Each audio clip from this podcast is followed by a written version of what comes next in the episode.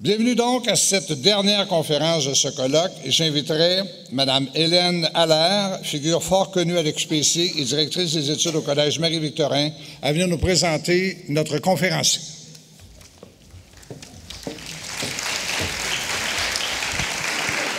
Naturellement, le micro descend.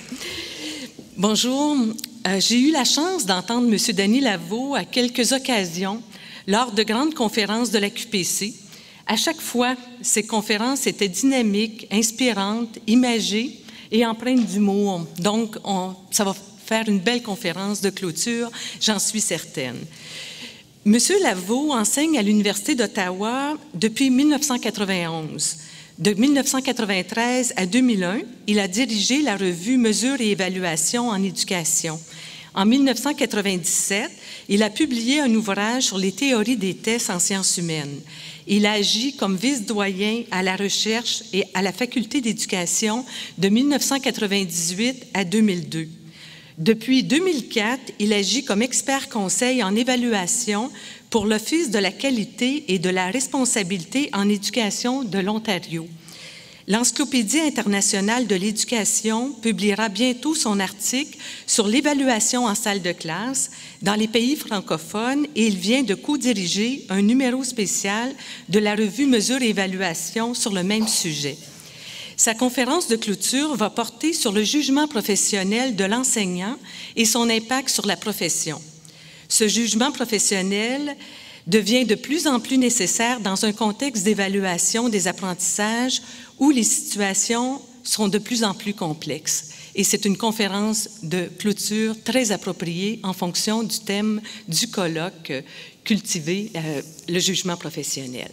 Donc, place à vous, Monsieur Lavaux. Merci. Merci.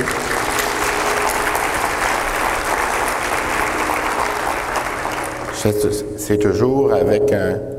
Est-ce qu'on fait un petit test de voix en même temps? OK. C'est toujours un grand plaisir pour moi euh, puis même un honneur d'être là avec les membres de la QPC. Euh, comme on vous le dit, c'est la troisième fois que je fais partie des grandes conférences.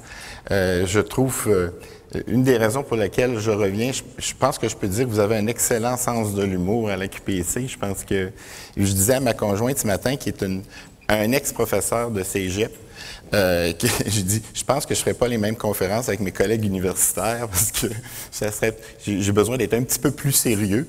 Mais ici, je pense qu'on peut se permettre de faire le, grand écart un petit peu plus souvent. Alors, euh, euh, je vais commencer aussi en vous disant que on peut présenter la première diapo, s'il vous plaît.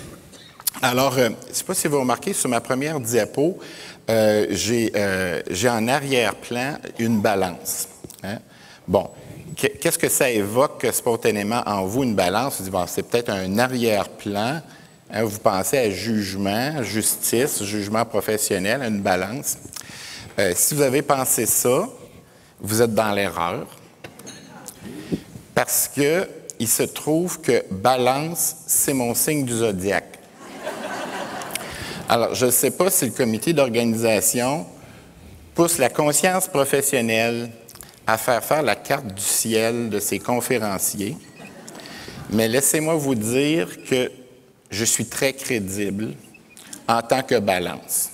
En fait, je crois que c'est le signe du zodiaque le plus crédible pour parler du jugement professionnel. J'en veux pas aux autres, là. Euh, j'oserais même ajouter que je suis ascendant balance. J'ai ma carte du ciel pour le prouver. Maintenant, euh, qu'est-ce qu'on fait avec les onze autres signes du zodiaque? J'en profite pour saluer les collègues balance de la salle. Vous, votre situation est assez claire. C'est les onze autres signes du zodiaque qui me préoccupent. Et ce matin, j'ai décidé, pour certains d'entre vous, les cas vraiment limites, c'est-à-dire poisson, verso et taureau, de faire votre horoscope. C'est important, je pense, que vous sachiez ce qui vous attend dans la journée. Alors, euh, puis c'est le matin, hein, c'est bien commencer sa journée avec son horoscope. Alors, poisson, écoutez bien, Le transit de Vénus fait en sorte que vos élans mystiques nuisent à votre jugement professionnel. Soyez autocritique et suivez le dicton faute confessée est à moitié pardonnée. Verseau, votre nature changeante rend difficile tout jugement stable. Ils ont ce sens de l'humour, les versos. Méfiez-vous du dicton vivre et laisser vivre. Ne craignez pas de mettre de l'avant vos principes. Et vraiment, le troisième groupe, c'est par ordre d'importance. Taureau, votre nature impétueuse vous conduit à des jugements précipités. Calmez vos ardeurs en relisant la politique d'évaluation de votre collège.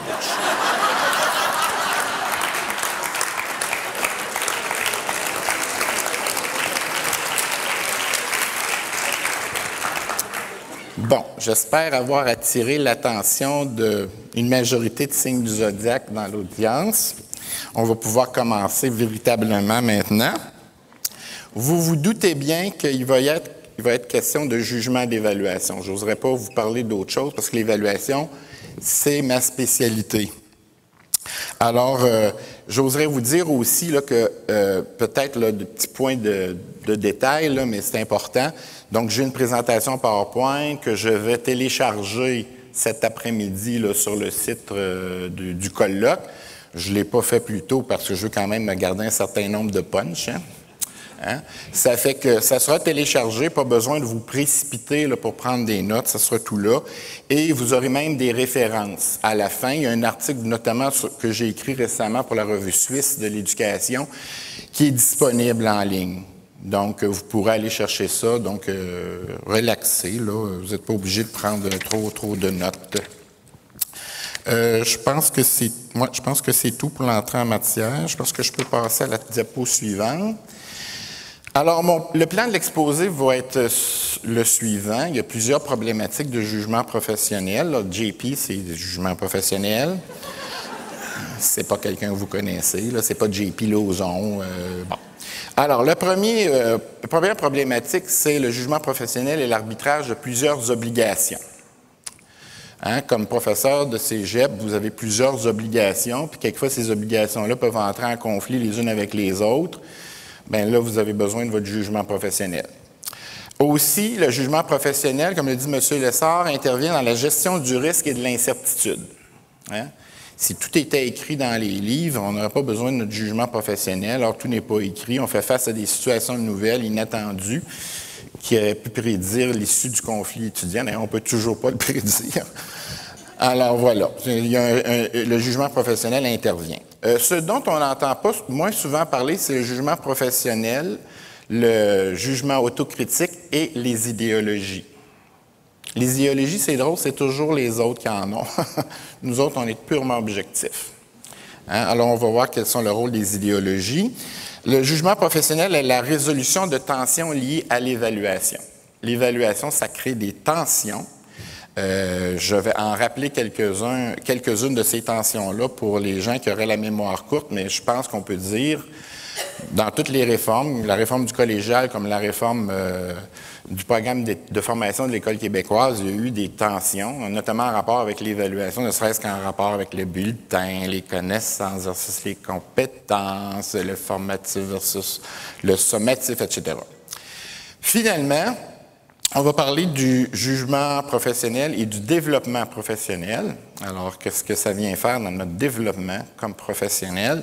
Et puis enfin, euh, le temps, si le temps le permet, on parlera de l'impact sur la profession. Alors, euh, quand et comment se développe le jugement professionnel? Je pense que c'est euh, le jugement professionnel. Alors, d'abord et avant tout, dans la remise en question de la routine. Ça fait drôle à dire, hein? On dit souvent qu'un bon enseignant, c'est un enseignant qui a développé un certain nombre de routines qui lui permettent d'être efficace.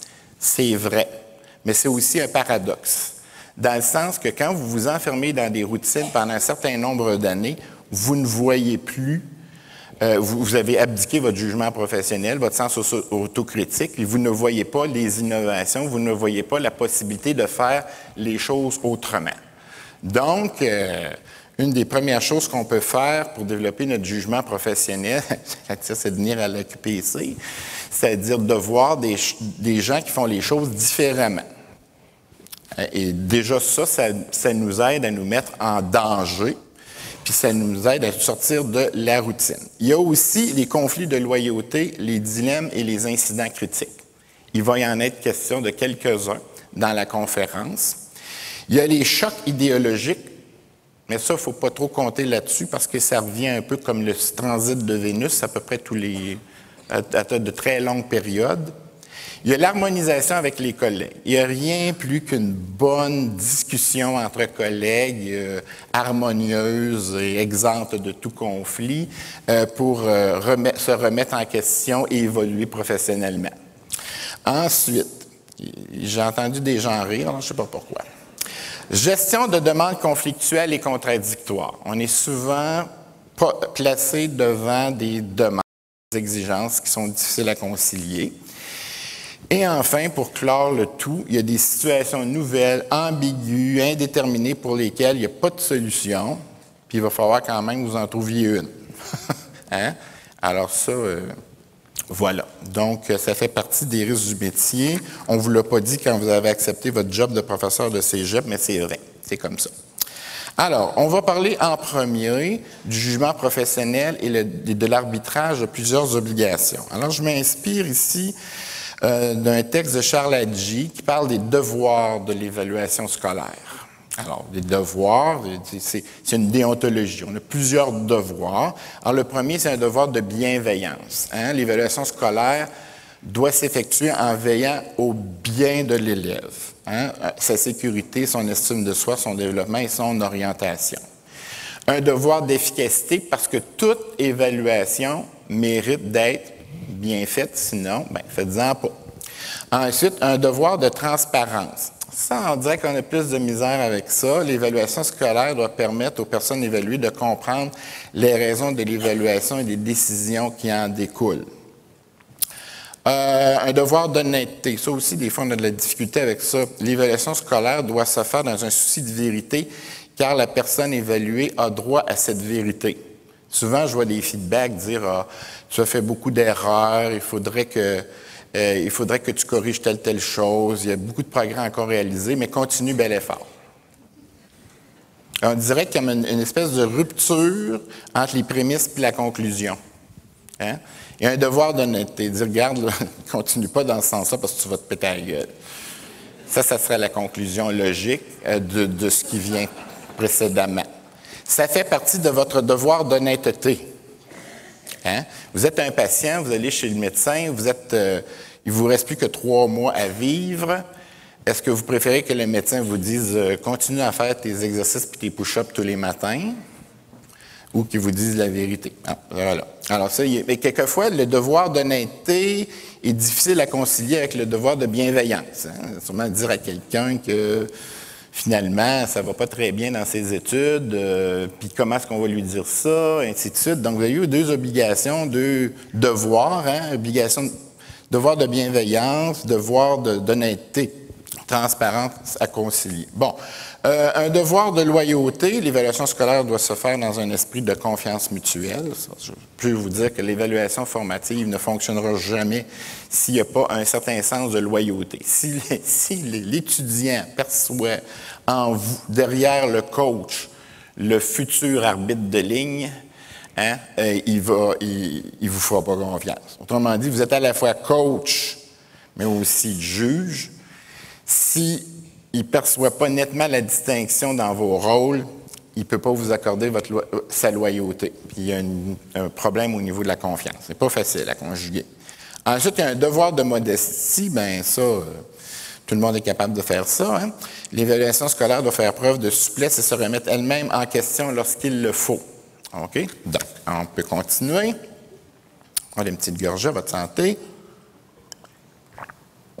Donc, on a une règle fondamentale d'éthique euh, qui consiste aux deux choses suivantes. Peut-on, par exemple, c'est un exemple, et là je m'inspire des normes d'exercice de la profession de l'Ordre des enseignants et enseignantes de l'Ontario, peut-on recueillir des données, des données sur le rendement de l'élève à l'aide de diverses stratégies d'évaluation et après, ne pas adapter son enseignement?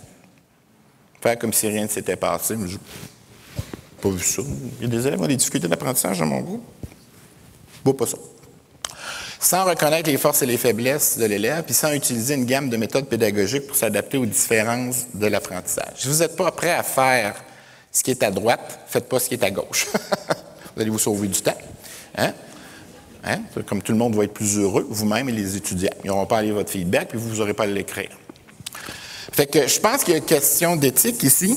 Euh, James Popham disait que c'était moralement inadéquat d'évaluer les étudiants à connaître leurs faiblesses puis rien faire pour améliorer la situation. Donc, quelque part, euh, voilà. C'est le point de vue de James Popham. OK. Alors là, ça m'arrive à vous donner ma définition de l'évaluation que j'ai concoctée pendant de nombreuses années, euh, mais qui m'a été inspirée largement par les normes d'exercice, euh, encore là, de la profession enseignante de l'Ontario. Vous n'allez pas trouver cette définition-là dans les normes d'exercice. C'est moi qui l'ai écrit. Mais elle m'a été inspirée par les normes d'exercice. Donc, vous allez avoir euh, une, définition qui est d'un ordre professionnel, puis une définition qui est du gouvernement du Québec. Vous allez voir la différence entre une profession puis un gouvernement. Ça va déjà nous aider à cheminer. Alors, l'évaluation à gauche est une composante de l'exercice de la profession. Il y en a d'autres. Qui permet à l'enseignant de mieux connaître l'élève et les effets de sa pratique d'enseignement.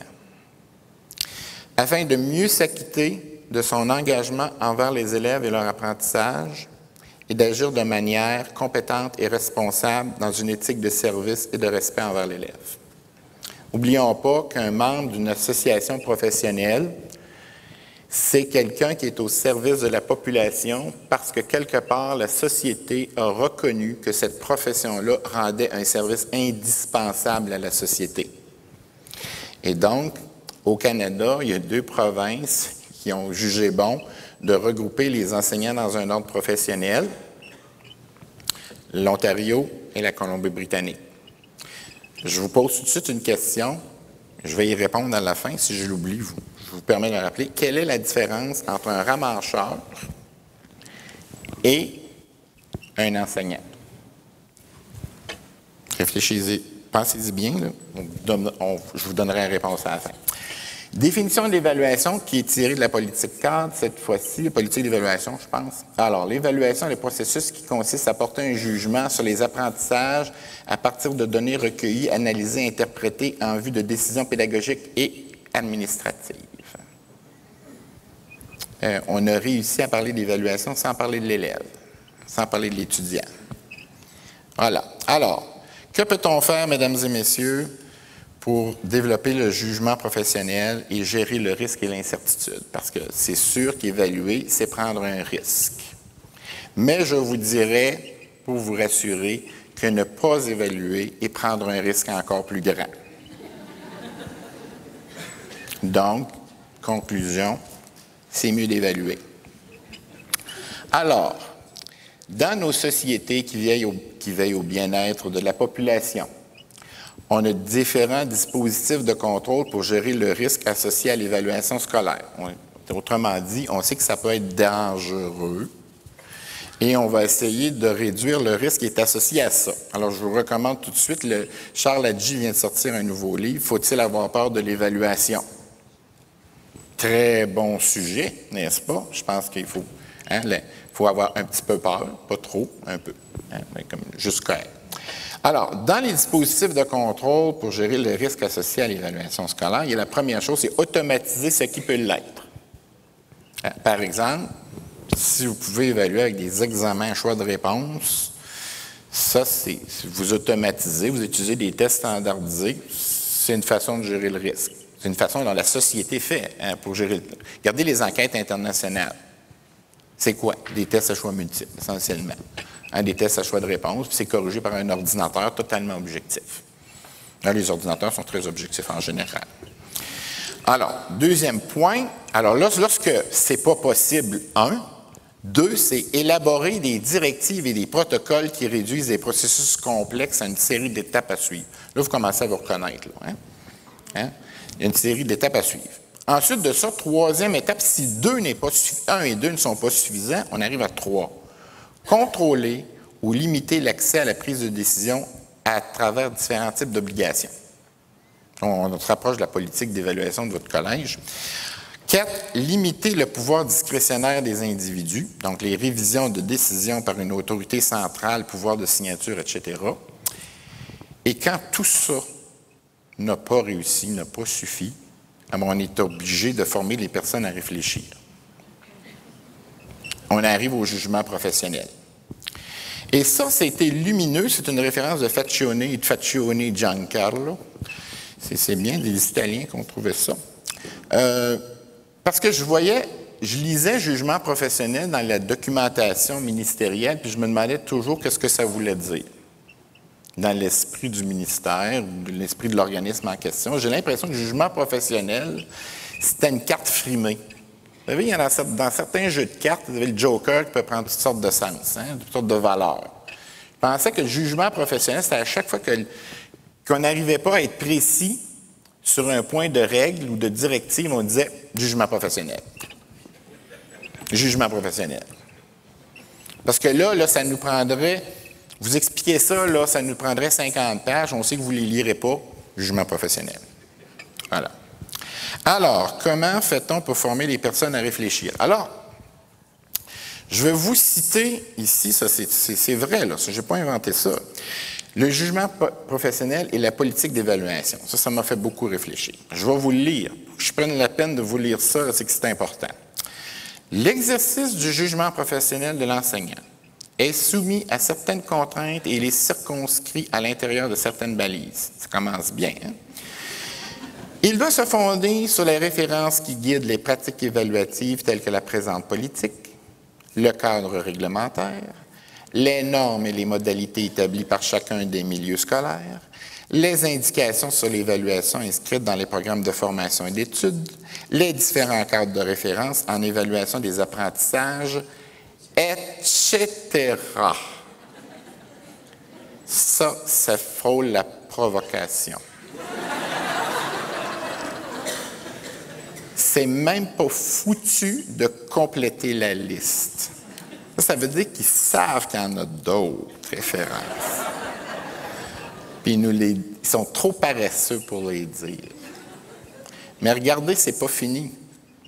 C'est pas fini les contraintes. Quand vous aurez tout fait ça, là, vous devez encore en parler à un de vos collègues. Le recours à ces références communes afin d'appuyer leur jugement est incontournable dans un contexte où les enseignants sont de plus en plus amenés à travailler en collaboration. Ça, ça veut dire que vous allez être deux à lire tout ça, puis vous allez vous devoir l'interpréter. Ce que je veux dire ici, c'est que trop de règles, trop de directives restreint votre espace d'autonomie et tue le jugement professionnel. Vous voulez tuer le jugement professionnel, augmentez les directives. Vous allez automatiser tout ce qui peut l'être, vous allez réduire l'incertitude, mais vous allez tuer le jugement professionnel.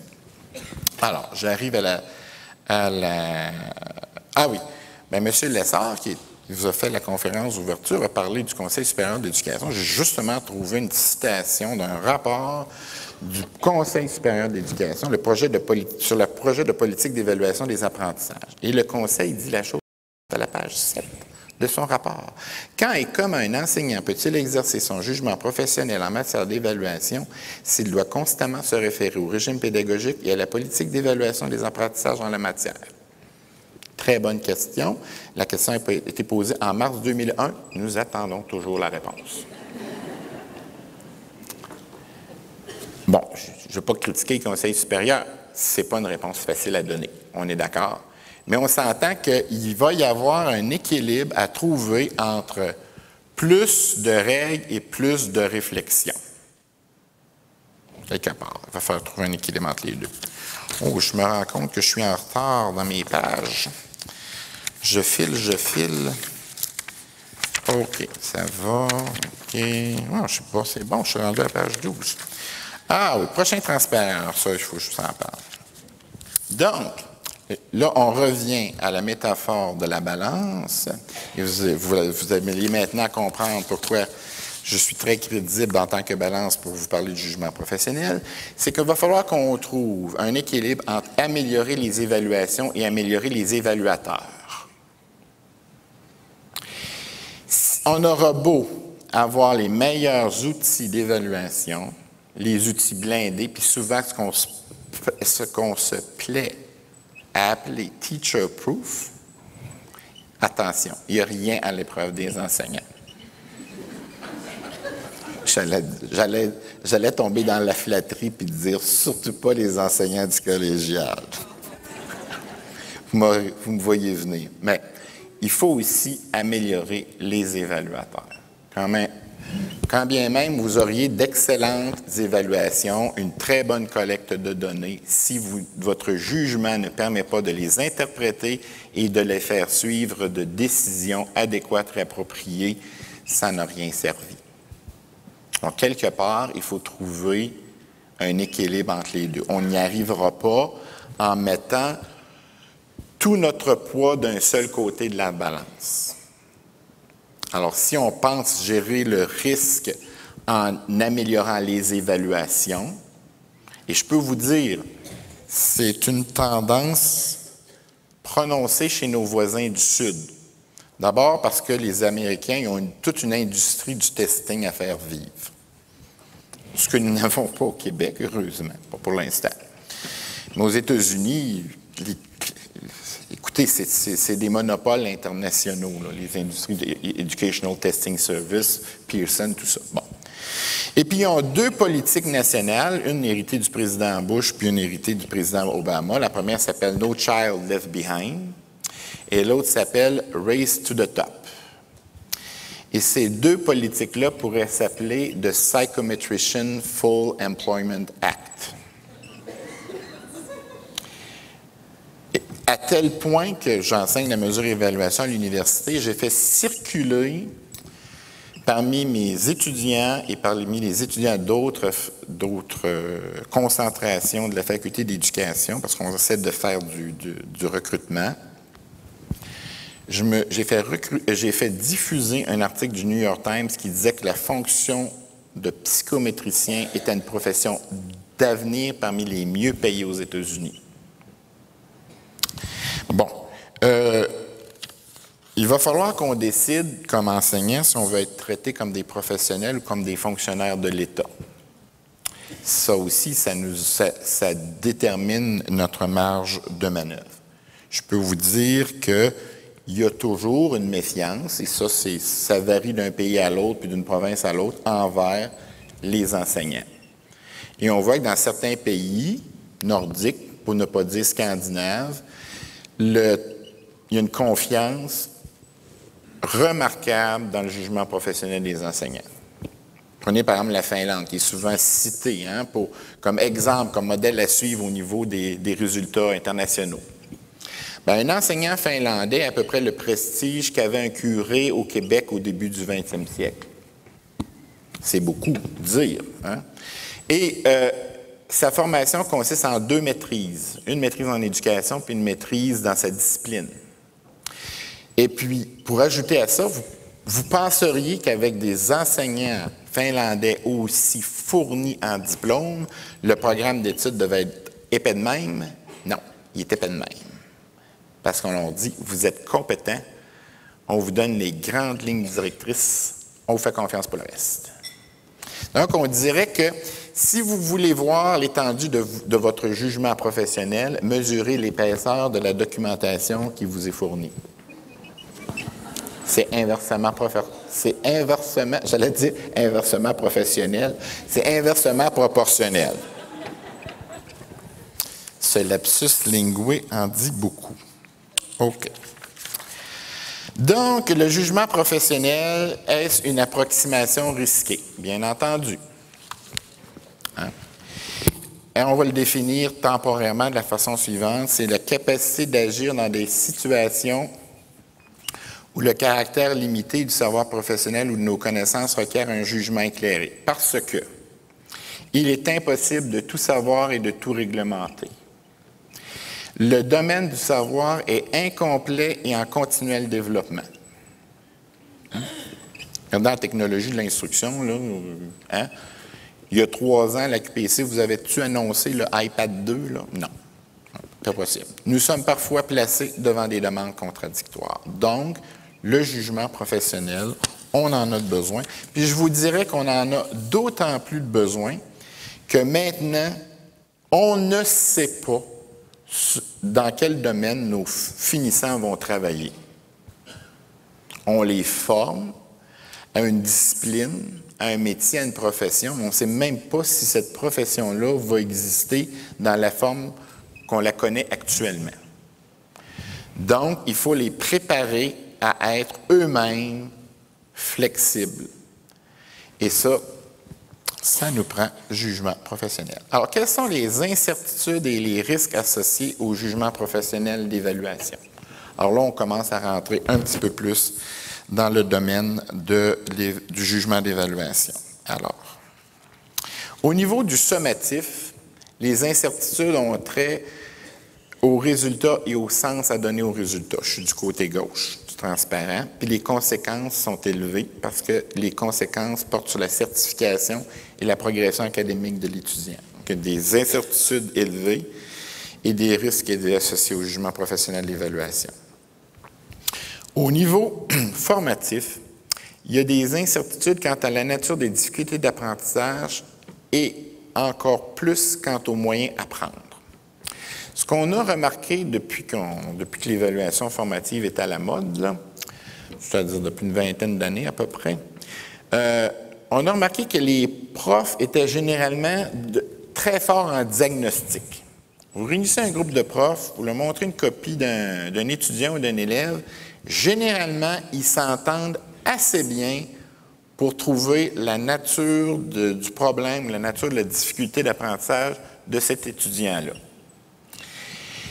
Mais là où le bas blesse, c'est lorsqu'on leur demande qu'est-ce que vous faites après? Alors là, on a beaucoup moins de concordance dans les décisions quant au suivi assuré euh, sur l'étudiant. Donc, le formatif n'a pas des conséquences aussi graves euh, que le sommatif, mais il y a quand même des conséquences sur l'apprentissage individuel et de groupe. Alors, je vous ai concocté un beau petit transparent, presque équilibré. On voit, on voit mon, mon caractère balance là-dedans. Je pense que ça me représente bien. Alors, j'essaie de vous indiquer qu'est-ce qui pouvait se produire selon différents scénarios de gestion du risque. Au Québec, on a choisi un scénario, il y en a d'autres qui sont possibles. Je tout simplement voir quels sont les possibles scénarios. Alors, on peut décider, premier embranchement à partir du haut, on peut décider de gérer le risque à l'interne, on peut décider de le gérer à l'externe. C'est-à-dire qu'à chaque fois qu'on développe des tests standardisés, nationaux, internationaux, pour s'assurer que, par exemple, les élèves gradués sont certifiés, c'est une évaluation à l'externe. Donc, par exemple, dans des pays comme la Belgique, la Suisse, il y a des examens de fin d'études qui déterminent si l'élève euh, va, va, passer ses études secondaires. On pourrait envisager la même chose dans les cégeps, ce n'est pas encore arrivé, sauf pour l'épreuve synthèse. Vous en rappelez, hein, ça a donné lieu à de passionnantes discussions entre nous. Hein. Je me rappelle avoir été impliqué un peu dans ces discussions-là, puis je me rappelle qu'on pouvait trancher au couteau le secteur technique et le secteur préuniversitaire. Hein, quant aux opinions par rapport à l'épreuve synthèse. Bon. Donc, on peut avoir la gestion à l'interne, la gestion à l'externe. On va regarder un peu ce qui se passe au niveau de la gestion à l'externe. La gestion à l'externe, c'est l'obligation de conformité. C'est-à-dire que vous faites un bon travail dans la mesure où vous conformez puis vous préparez adéquatement les étudiants aux tests qui s'en viennent. On a un peu ça dans les universités lorsque les futurs avocats, les futurs ingénieurs doivent passer l'examen de l'ordre d'une profession. Quelque part, on ne peut pas faire, on peut pas leur enseigner n'importe quoi. On a beau parler de liberté universitaire, mais on a des comptes à rendre à des professions. Donc ça, ça diminue un peu notre autonomie, puis ça diminue aussi nos responsabilités. Plus vous avez une obligation de conformité, plus vous diminuez l'autonomie et la responsabilité de l'enseignant, plus vous vous acheminez vers ce qu'on appelle la déqualification. Ce qui est le contraire, si vous cherchez un, contraire à professionnalisation, c'est déqualification. C'est le danger qui, se, risque qui arrive dans des États, notamment, je peux penser à des États américains, où vraiment l'enseignant est un fonctionnaire de l'État qui doit répéter ce qui est dit dans le programme officiel. Puis on fait tellement confiance cet enseignant-là qu'on lui dit quasiment jour pour jour ce qu'il doit enseigner, puis quelle page, puis c'est comme... L'enseignant est vraiment un technicien. Puis le directeur d'école est un administrateur. On a parlé des directeurs d'école Taco Bell. Parce que pour engager un directeur d'école au Texas, il, s'agissait de démontrer un bon CV d'administrateur. Si vous avez été administrateur dans une euh, euh, chez Taco Bell, ça faisait de vous un, candidat valable pour être euh, directeur d'école. Donc, euh, c'est ce, que, c'est ce que nous amène la déqualification et l'obligation de conformité. De l'autre côté, la gestion interne, ça nous amène à une responsabilité collective et une responsabilité individuelle en termes d'évaluation de compétences, puis en termes d'évaluation des résultats d'apprentissage. Bon. Responsabilité collective, c'est-à-dire que collectivement, on doit être capable de dire qu'est-ce que ça prend pour porter un bon jugement professionnel. Puis on doit être capable de dire aux universités, il faut vous enseigner ça, ça et ça et ça pour qu'on puisse réussir dans ce domaine-là. Au niveau de la responsabilité individuelle, ça veut dire qu'on est capable de suivre un certain code, des certaines normes d'exercice de la profession qui ne nous disent pas quoi faire, mais qui encadrent notre jugement professionnel. Ça nous amène à l'obligation de résultat. Là, je suis un petit peu en désaccord avec ce que M. Lessard a dit mercredi. Il me dit qu'à la différence de la médecine, les enseignants ne sont pas obligés d'obtenir des résultats. Je ne suis pas d'accord. Vous n'êtes peut-être pas obligé d'avoir des résultats avec JP, avec l'élève euh, JP Lauzon. Mais sur un grand nombre d'élèves, le fait d'être un professionnel de l'enseignement devrait faire en sorte que vous allez faire une différence plus grande que n'importe quelle autre personne qui n'aurait pas vos compétences professionnelles. Collectivement et individuellement, on est supposé rajouter de la valeur à ce qu'on fait. Donc, entre un chimiste qui n'a aucune compétence, aucun jugement professionnel, en évaluation qui enseigne la chimie et un chimiste qui, est prof au collégial, bien, il devrait avoir une différence. Pas nécessairement chez tous les élèves, mais sur un grand nombre, puis sur un grand nombre de fois, oui. D'après moi, il devrait y avoir une obligation de résultat. Sinon, je vous pose, je vous rappelle la question du départ, c'est quoi la différence entre un ramancheur et un enseignant? Réponse, les deux n'appartiennent pas à un ordre professionnel au Québec. Moi, je, ça vous dis, là, je, je vais m'épancher émotionnellement pendant 30 secondes. Quand l'Office des professions du Québec a, dit aux enseignants qui avaient fait la demande pour être reconnus comme ordre professionnel, a dit euh, non, on ne peut pas vous reconnaître comme un ordre professionnel. Parce que d'abord, deux raisons que je vous nomme tout de suite.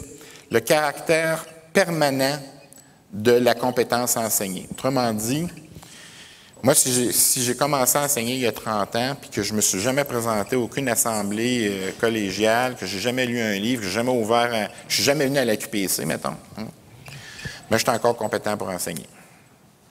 Puis l'autre, d'autres critères qui ont dit, vous n'êtes pas capable de vous évaluer. Ça, c'est. Ça, oh, ça me fait mal.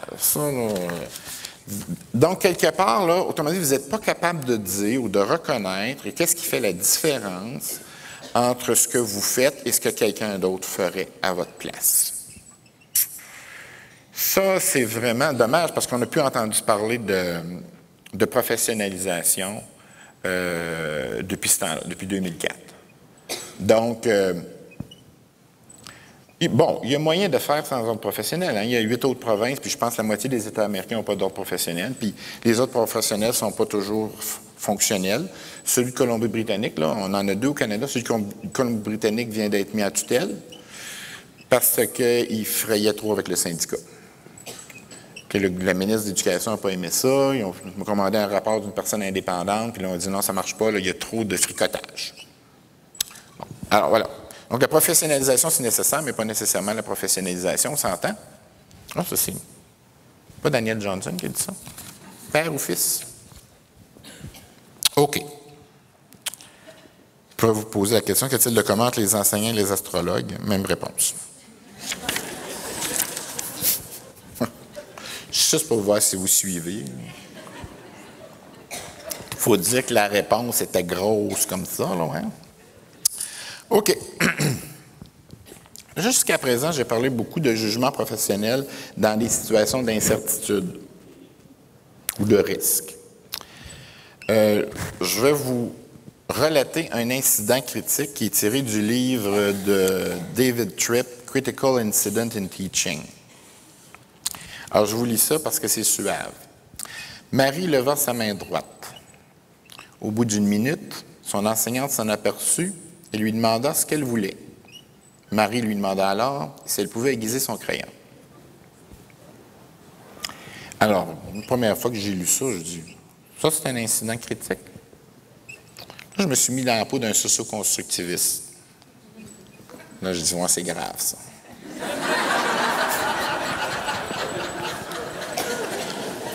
je me suis même mis à imaginer un socio-constructiviste enragé.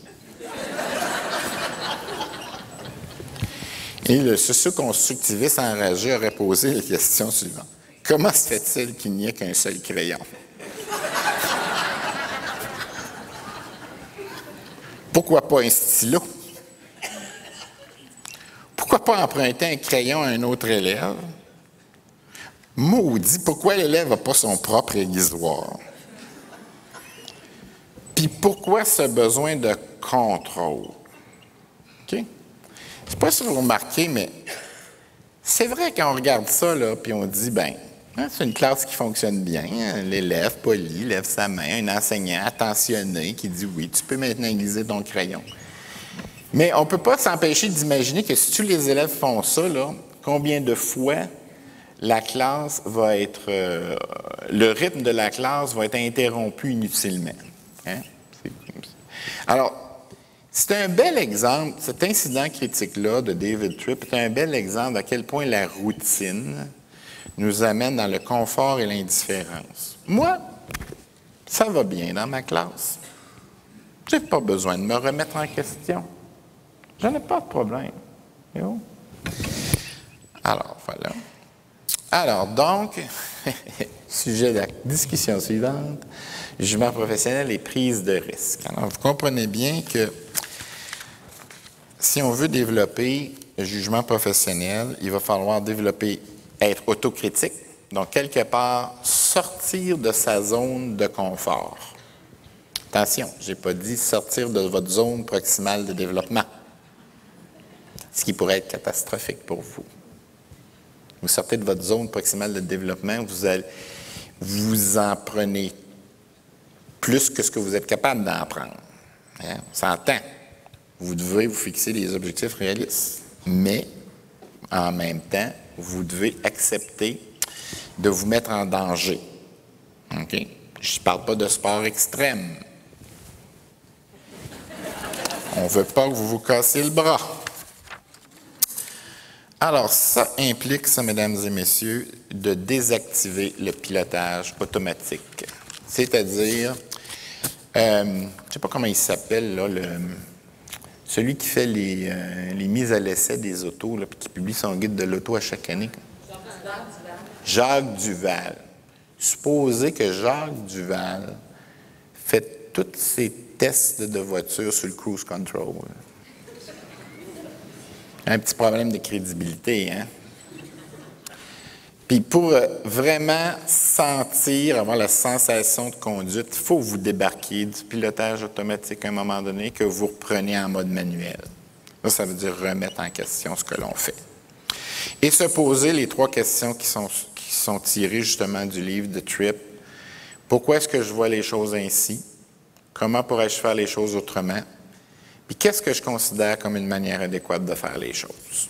Et vous, c'est tellement évident que dans le cas de Mary, euh, l'incident critique que je vous ai relaté tantôt, ces questions-là n'avaient pas été posées préalablement. Alors, ignorance, connaissance et doute. Donc, je vous dirais, ici, j'utilise une diapo copyright de Dieudonné Leclerc, Université de Liège.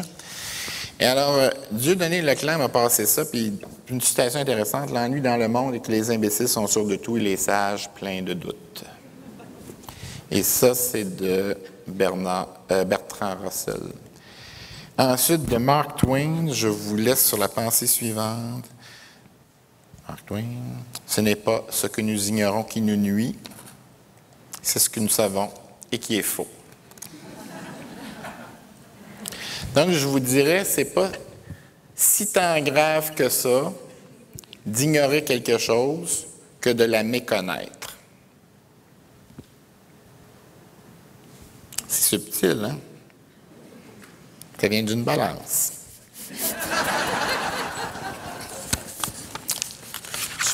Je pense que les balances ont trouvé drôle aussi. OK. Il y a l'espoir pour les autres signes du zodiaque, faites-vous en OK. Autocognition avec réalisme. Donc, c'est beau d'être autocritique sans être autodestructeur. Hein? Puis l'automutilation, laissez tomber. Quatre stratégies pour susciter la vigilance, le discernement et la métacognition. Oh! Et les stratégies de réflexion. Il y a ça demander pourquoi?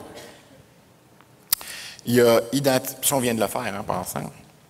Identification de dilemmes, puis analyser ses théories personnelles. On a fait les deux premiers, on n'a pas fait les deux derniers. Je vais terminer en faisant les deux derniers, l'identification de dilemmes et analyser les théories personnelles. je vais commencer par vous raconter une petite anecdote. Au tout début de ma carrière universitaire à l'Université d'Ottawa, j'avais été approché à l'époque par euh, un conseiller pédagogique du Algonquin College. Je dis Algonquin College, mais c'était, je pourrais dire Collège Algonquin. C'est un collège communautaire, bilingue. C'est avant la création de la cité collégiale. Il faut vous dire à quel point je suis une balance expérimentée. une balance qui, balance depuis longtemps. Alors, il m'avait approché pour faire euh, de euh, l'accueil des nouveaux profs. Donc, il engageait beaucoup de profs dans ce temps-là. On est dans les années 80, hein, ça, ça engageait pas encore beaucoup. Ça fait que et puis, euh, il me dit, qu'est-ce qu'on pourrait faire pour, pour expliquer l'évaluation? Alors, à ce moment-là, je ne sais pas d'où m'est venue l'idée, mais j'avais beaucoup de plaisir à jouer à un jeu que vous connaissez peut-être, qui est devenu un classique, Question de scrupule. Un jeu de dilemme moral. OK? Donc, Question de scrupule, c'est un jeu où il faut trouver euh, dans les partenaires de jeu les gens qui vont répondre oui ou non, ou peut-être, puis être capable de les confronter. Donc, par exemple, une question de scrupule, c'est euh, vous êtes dans la cuisine avec votre vieille tante qui n'a pas d'héritier, elle oublie son testament sur le bord de la table, elle doit s'absenter quelques minutes. Est-ce que vous jetez un coup d'œil sur le testament? Oui ou non, peut-être. Alors, l'équipe, le comité organisateur de ces journées d'accueil-là, on a décidé de faire nos questions de scrupules en évaluation. Donc, plutôt que de d'embrigader les futurs enseignants du Collège algonquin dans la politique d'évaluation du collège, puis les écœurer avec ça pendant toute une journée, on s'est dit, qu'est-ce qu'un un, prof qui commence au collège, qu'est-ce qui lui fait peur? Qu'est-ce qu'il trouve risqué, puis sur quoi il est incertain? Ben, je vous dirais que ça n'a pas pris de temps qu'on s'est fait un jeu depuis dizaines de cartes de questions de scrupules, juste le comité organisateur. Puis ça n'a pas été compliqué, hein? On a juste à demander aux nouveaux profs de nous écrire des questions de scrupules de leur cru. Ça n'a pas été long qu'on avait une banque de questions de scrupules euh, Faites ça chez vous, là. Je vous recommande, là, tu sais, à un moment donné, tu ne savez pas quoi faire, une journée pédagogique, là. Bien, là, vous avez. En attendant que les étudiants rentrent, surtout dans les cégeps, bon. mais faites des, faites des questions de scrupules. J'ai appris récemment en passant que scrupule, ça venait du latin scrupulum. Vous savez, ce scrupulum, c'est le petit caillou dans la sandale. Hein? C'est le petit caillou scrupulum. Quand vous marchez, vous avez un caillou dans votre sandale, ça fait mal, ça chale. C'est ça, un scrupule. Ça vous achale. Alors, j'ai décidé, pour le bénéfice de. Alors, euh, bon, question de scrupule, voyez-vous, c'est le copyright 1986 Milton Bradley, hein, c'est pas récent. Mais je vous donne deux exemples. Je les ai retrouvés sur mon vieil ordinateur que je n'avais pas encore euh, envoyé euh, euh, au recyclage. Alors, j'ai deux questions de scrupules en évaluation qui datent de cette époque. Il manque un point à un étudiant pour passer votre cours. Vous cherchez l'avis de vos collègues sur la meilleure décision à prendre. Ceux-ci vous conseillent d'appliquer le règlement à la lettre, mais vous trouvez cette approche radicale. Allez-vous faire des efforts pour trouver un point de plus pour cet étudiant? Là, je prends le, ton de Guillaume Lepage. Je ne suis pas un très bon imitateur. Je suis balance après tout. Donc, il faut vivre avec ses limites. Suite à un examen, tous les étudiants, sans exception, prétendent qu'ils n'avaient pas à préparer une certaine partie de la matière qui a été couverte par plusieurs questions de l'examen. Or, quelqu'un vous a filmé durant le cours à votre insu et vous apercevez trop tard de votre erreur. Je viens de rajouter le bout du film. Certains étudiants toutefois réussi cette partie, l'annuler reviendra à baisser leur note et leur rang dans le groupe. Baisser la note, c'est pas trop grave quand tout le monde baisse égal, mais quand vous changez le rang, ça, commence à, euh, être une question de scrupule pour les étudiants. Allez-vous soustraire cette partie du résultat de l'examen? Euh, oui, vous, bon. Ça, là, vous aurez beau potasser tous mes articles, ou même ceux d'autres auteurs, vous n'allez pas trouvé la réponse à ça. Et votre jugement professionnel. Naturellement, c'est mieux si vous en parlez à quelqu'un d'autre, ça va vous aider à pousser votre réflexion. Pas parce que vous ne pouvez pas avoir confiance en votre réflexion. Si vous consultez quelqu'un, c'est pour alimenter votre réflexion. Quelque part, c'est vous qui prenez la décision finale, c'est vous qui êtes responsable. Mais consulter, ça peut être utile. OK. Maintenant, nous allons parler d'idéologie. Souvent, on, est, soumis à des idéologies sans même s'en rendre compte. Et l'idéologie est l'ennemi du jugement professionnel. Quand vous tombez dans une idéologie, vous vous mettez en mode cruise control, hein? vous vous mettez en, mode observer le paysage, hein? et puis vous baissez votre vigilance. Alors, qu'est-ce que c'est qu'une idéologie? Bien, d'abord, ça ne survient pas tout seul. Elle est construite et se maintient socialement et sert l'intérêt de certains groupes. Hein. Les, idéologues, les idéologies ne sont pas monolithiques, elles ne sont jamais tout à fait intégrées, puis elles comportent et même exploitent certaines contradictions, ce qui ne nuit aucunement à leur existence. Ce n'est pas parce qu'elles sont dominantes, les idéologies, qu'elles sont irrésistibles en tant que forme de pouvoir, pardon, en tant que forme de pouvoir, les idéologies tendent à créer la forme qui va contribuer à leur résister. Introduisez l'approche par compétence, vous allez avoir l'approche par l'évaluation des connaissances. Il faut évaluer les connaissances. Introduisez le formatif, on vous dit, mais, mais le sommatif aussi, c'est important. Introduisez le socio-constructivisme, on vous parle de l'approche explicite. Et vous?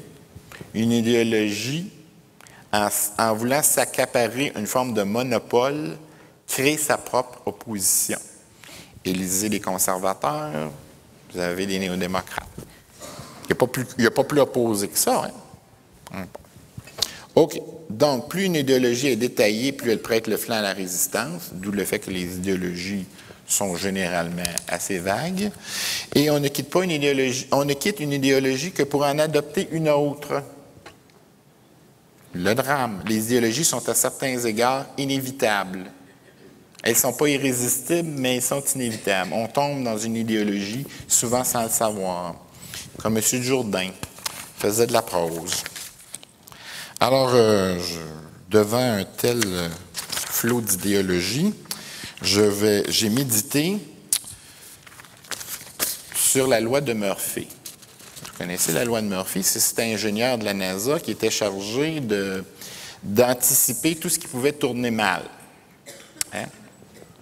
C'est dommage, hein, parce qu'actuellement, on aurait bien besoin de Murphy. Hein?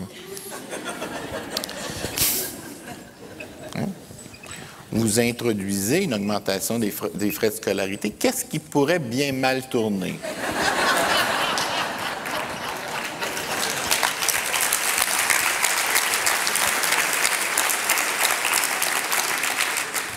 Je vois pas, ça fait 20 ans qu'on les a pas augmentés. Alors, je vais vous parler des.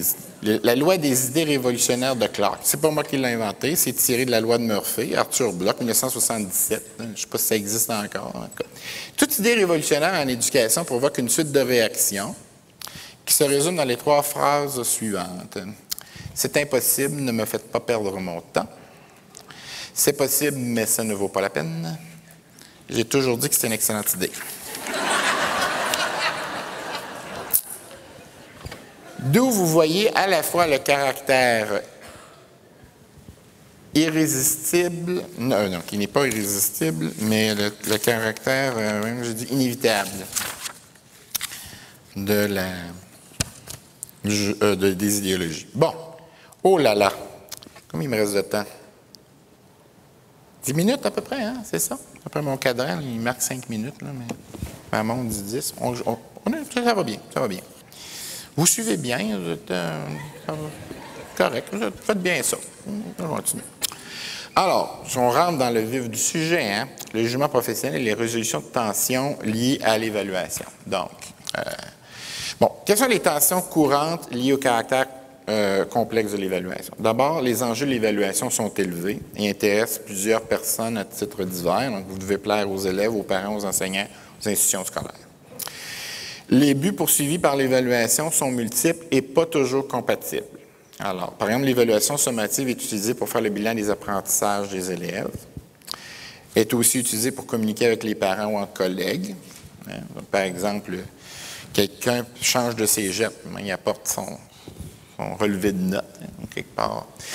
Et puis, mais aussi à tort ou à raison, hein, l'évaluation des élèves est utilisée pour évaluer le rendement des enseignants et des institutions. Bon, peut-être que ce n'est pas encore arrivé dans les cégeps, soit de bonne chance, mais ça peut arriver. C'est déjà arrivé ailleurs, disons. L'évaluation certificative place l'enseignant dans un conflit de loyauté Loyauté envers l'élève à laquelle les pratiques d'évaluation formative l'ont habitué, mais aussi loyauté envers la société dans l'exercice de sa fonction de certification des apprentissages. Donc, l'enseignant cumule les deux fonctions que je vous disais tantôt, celle de coach et celle euh, de juge. Et maintenant, il y a des tensions euh, récentes liées au jugement professionnel d'évaluation. Premièrement, les tensions qui sont liées au caractère de plus en plus complexe de l'évaluation scolaire. Donc, l'approche par compétence ne va pas améliorer les choses. Hein? Je n'ai rien contre l'approche par compétence. Mais s'il y a quelque chose qui a besoin de jugement professionnel, c'est bien ça. Avant, c'était relativement aisé. On compte le nombre de fautes, on donne un point par on enlève un point par faute, et, et voilà, Shazam, on a un score total. Maintenant, pourquoi voulez-vous bien me dire, on a utilisé l'approche par compétence, ça a tout brouillé, on était, bien à l'aise là-dedans, on savait comment faire. Mais, voyez-vous, les pratiques d'évaluation par compétence sont loin de donner lieu à des interprétations aussi automatiques que les examens traditionnels. Donc, ça, ça crée des tensions et qu'il faut résoudre. Ils ne sont pas toutes résolues. Ensuite, des tensions entre contrôle externe et contrôle interne de l'évaluation scolaire. Donc, euh, Là, ici, peut-être, probablement dans le cas des cégeps, ça serait des, des, tensions entre ce qu'on vous demande de faire et ce que vous êtes capable de faire. Hein? Donc, euh, et, tout ce qui euh, restreint votre espace de liberté et d'autonomie, bien, c'est autant d'occasions où on ne peut pas utiliser euh, son jugement professionnel. Je ne sais pas, mais j'ai été, un avocat dans les cours performants pendant longtemps, je pense dans les années 80-90, j'ai donné plusieurs cours performants. j'ai pris mon bâton de pèlerin, j'ai décidé de, de parler de l'évaluation formative. Vous savez, l'évaluation qui ne compte pas. Parce que c'était ça comme disait, l'évaluation qui ne compte pas. Comment vous faites? Comment vous faites? Les professeurs de cégep me disaient à l'époque? pose plus la question. Mais je pense qu'elle est toujours là. Comment vous faites pour motiver les élèves quand l'évaluation ne compte pas? Alors, au début, je disais, euh, ça c'est un problème de motivation, j'enseigne un cours d'évaluation. Suivez le cours performance sur la motivation. Disons que c'était un peu court comme échelle. Les étudiants ne se réinscrivaient plus. J'ai obligé de changer de, stratégie. Euh, non, je pense qu'effectivement, au niveau de l'évaluation formative, on avait un grand problème au niveau de la motivation des élèves, puis être capable de l'utiliser à bon escient. Là, j'avais préparé quelques transparents, mais là, je, vais utiliser un effet de motivation qui s'appelle l'effet de la tâche inachevée. Sous le nom savant de effet Zadgarnik. L'effet Zadgarnik, c'est la tendance à vouloir compléter une tâche qu'on n'a pas réussi à terminer. Alors, je suis exactement rendu là dans mon exposé. J'espère que ça va vous motiver à lire la suite des transparents. Vous allez en avoir de besoin. Surtout ceux qui ne sont pas balance.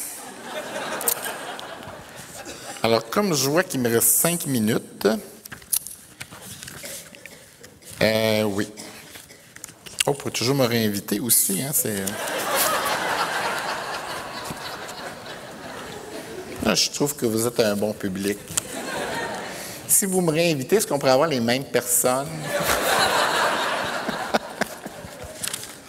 ah, bon, OK. Je vais passer vite. Regardez tout ce que vous allez manquer.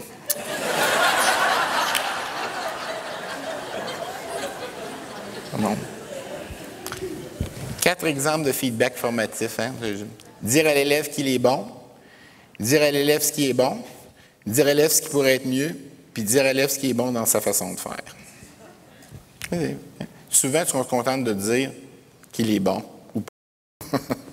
OK. Non, je vais continuer. Alors, ah oui, ah, ça, c'est ma diapo de. Hmm, je ne vais pas vous la présenter tout de suite. Ah, vous allez l'avoir pareil. Alors, c'est mon. Ça, là, c'est ma suggestion de lecture pour les vacances estivales. La bande dessinée Les profs. Euh, donc, vous voyez des profs en plein travail de correction. Corrigez-moi, corrigez mieux, c'est le conseil que je vous donne. Et puis, si vous voulez approfondir, alors, je vous fais parler des références tantôt. Alors, euh, vous allez trouver la suite de cette présentation. Dans l'article Le jugement professionnel d'évaluation scolaire, enjeux, tensions et synergies nouvelles. J'étais justement arrivé là pour vous en parler. Alors, et, je me suis aperçu tout à fait par hasard euh, qu'on pouvait télécharger l'article sans avoir à payer de, droits. Ça, me désole. J'aurais mis vous charger euh, quoi, 5 sous par jour pendant 7 ans. Rien, 5 sous par jour.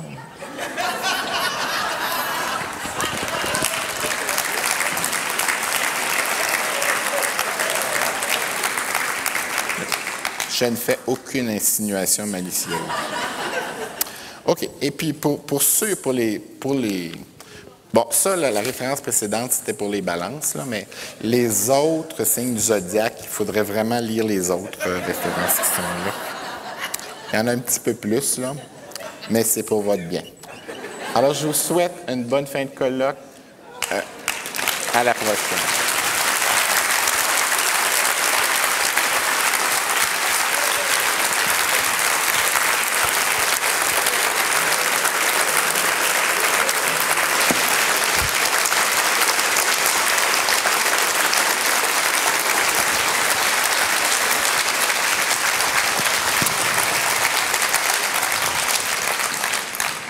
Il y aura sûrement une suite euh, l'année prochaine. Monsieur Davo, merci. En vous voyant assis à cette table avec un bras dans le plâtre, je me suis dit que vous aviez un grand sens de la mise en scène puisque votre conférence s'intitule Le jugement professionnel de l'enseignant, quel impact sur la profession? Mettons que vous n'êtes pas en fracture avec votre sujet. En voyant la balance, je n'ai pas du tout pensé à la justice. Je trouve qu'elle ne fait pas le poids. Vous êtes un des rares conférenciers à nous offrir de relaxer et à conseiller aux taureaux, dont la chanteuse préférée est certainement Janice Joplin, de calmer leurs ardeurs en lisant la politique d'évaluation des apprentissages. La conjugaison du devoir d'honnêteté et du désir de bienveillance n'a rien de facile. J'imagine Jean Charest rencontrer Michel Courchaine et lui dire, après l'épisode des garderies subventionnantes, continue pas dans ce sens-là, tu vas te péter la gueule. Il a été plus bienveillant qu'honnête. Elle s'est donc pété la gueule sur un terrain synthétique. J'imagine votre socio-constructiviste en colère vivant l'incident critique de la petite Marie à la mine défaite.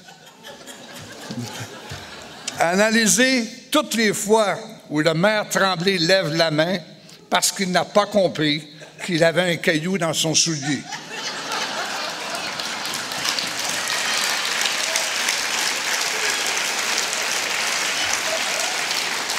Question de scrupule, sans doute. Comme il ne semble pas avoir d'ordre, il est sans doute plus ramancheur que prof. La culture du jugement était un thème on ne peut plus pertinent, on le savait, on en est maintenant plus que convaincu. Léon Arsenault disait dans sa conférence, ça m'a marqué donc, euh, je la cite, en s'inspirant d'une formule de Bernard Morin, on peut ne pas savoir ce qu'est le fait que d'avoir du jugement, mais quand on rencontre quelqu'un qui n'en a pas, on le sait. À chaque jour, les médias font état d'erreurs de jugement. On dit de quelqu'un qu'il a manqué de jugement comme s'il avait manqué de gaz. Ce n'est pas faux. Manquer de jugement, c'est aussi manquer de sens et manquer d'essence. Vous ne manquez ni de sens ni de, ni d'essence, Monsieur Lavaux. En fait, vous êtes drôle, intéressant, intelligent, etc.